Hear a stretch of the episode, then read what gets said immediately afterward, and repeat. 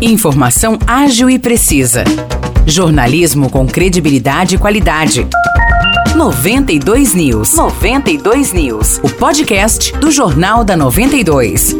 Fala pessoal, tá começando mais um episódio do podcast 92 News. Eu sou o Maurice Projan, tô ao lado aqui do Nicolas Santos. E aí, Nicolas, tudo bem? Oi, Maurice. Oi, pessoal. Vamos aí para as notícias do dia na nossa região. A gente começa falando de vacinação bivalente, porque as cidades da região liberaram aí a imunização para maiores de 18 anos. Em Vargem, hoje tem um horário especial de imunização das 3 da tarde às 7 e meia da noite nas unidades da Vila Polar, do Jardim Dolores, do Jardim Santo Expedito e da Vila Santa Terezinha. Já em Aguaí, a vacinação é de segunda a sexta-feira, das 7 horas da manhã até as 4 horas da tarde, em todas as unidades de saúde. Em Pinhal, a bivalente contra a Covid-19 é também de segunda a sexta-feira, das 9 da manhã às 4 da tarde, em todas as unidades de saúde. E por fim, Águas da Prata tem dose disponível na unidade de saúde Leopoldo de Araújo, das 7 horas da manhã até as 4 horas da tarde. No distrito de São Roque e no bairro da Cascata, é necessário fazer agendamento nas unidades locais. O problema do asfalto da rua Alcedino Toniza, no Jardim Sol Nascente, ainda não foi resolvido pela prefeitura aqui de São João. No dia 5 de abril, a gente trouxe aí a reclamação do autônomo Diogo Lima sobre um buraco e sobre rachaduras na rua Alcedino Toniza. E na exibição dessa primeira reportagem, a prefeitura disse que o buraco específico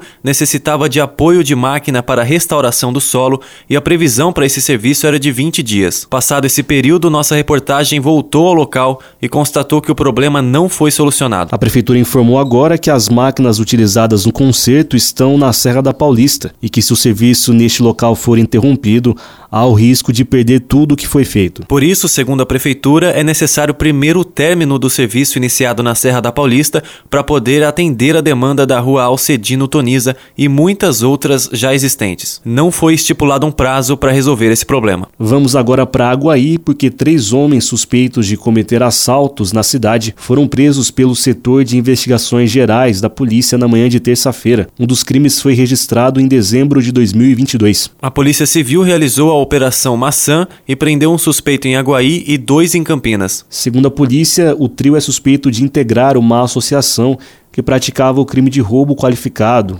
roubando dinheiro, veículos e pertences das vítimas que eram abordadas de forma violenta e ameaçadas com armas. Após o cumprimento dessas prisões temporárias, os suspeitos foram levados para a delegacia de Aguaí e depois encaminhados para a cadeia de São João da Boa Vista. E na edição de hoje do Jornal da 92, a gente fez uma entrevista com o Beto Costa. Ele é o diretor da Estapar, empresa que vai administrar a Zona Azul aqui em São João da Boa Vista. Ele deu mais detalhes a respeito do serviço que volta a funcionar na próxima terça-feira. É isso por hoje. Se você ouvinte quiser conferir essa entrevista na íntegra ou também conferir mais detalhes sobre as outras notícias que trouxemos aqui, é só ir lá na página da 92FM no Facebook, lá tem o jornal na íntegra, ou se preferir, acesse 92fm São João.com.br, lá tem o principal destaque do dia. Muito obrigado, Nicolas, e até a próxima. Obrigadão, Morrice, valeu pessoal e até logo.